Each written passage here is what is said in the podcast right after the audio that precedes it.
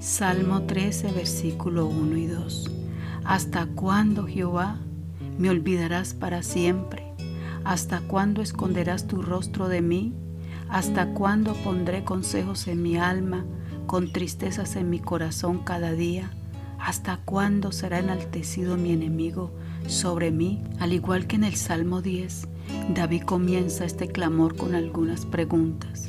Preguntas que vienen de un corazón desesperado, preguntas que vienen de un corazón abatido, un corazón triste, un corazón angustiado y afligido, cuando el estado de nuestra alma está pasando por tantas luchas y dificultades.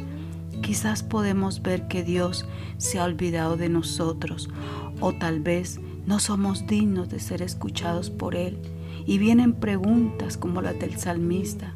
¿Hasta cuándo, Jehová? ¿Me olvidarás para siempre? ¿Hasta cuándo esconderás tu rostro de mí? ¿Hasta cuándo?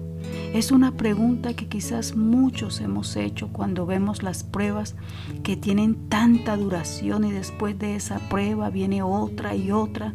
Pero si nosotros nos convencemos con nuestra fe que algún día se acabarán, nuestros sufrimientos, si aprendemos a esperar y a soportar con paciencia, nuestras cargas serán ligeras.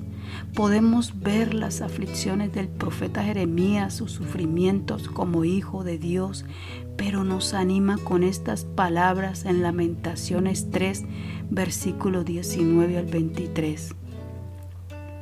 Acuérdate de mi aflicción y de mi abatimiento, del ajenjo y de la hiel.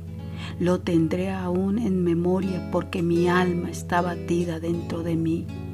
Esto recapacitaré en mi corazón, por lo tanto esperaré. Por la misericordia de Jehová no hemos sido consumidos porque nunca decayeron sus misericordias. Nuevas son cada mañana. Grande es tu fidelidad. Estas fueron las palabras del profeta Jeremías en medio de aflicciones, en medio de abatimiento, pero vio más allá de sus aflicciones, vio la misericordia y la fidelidad de Dios en su abatimiento. David también en sus tribulaciones vio la bondad de Dios.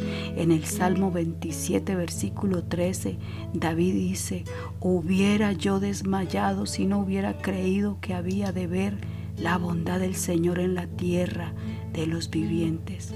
Hoy te animo, como lo han hecho estos líderes y profetas. Espera en Dios y que tu corazón se aliente viendo la misericordia, la fidelidad y la bondad de Dios en tus aflicciones. Dios te bendiga.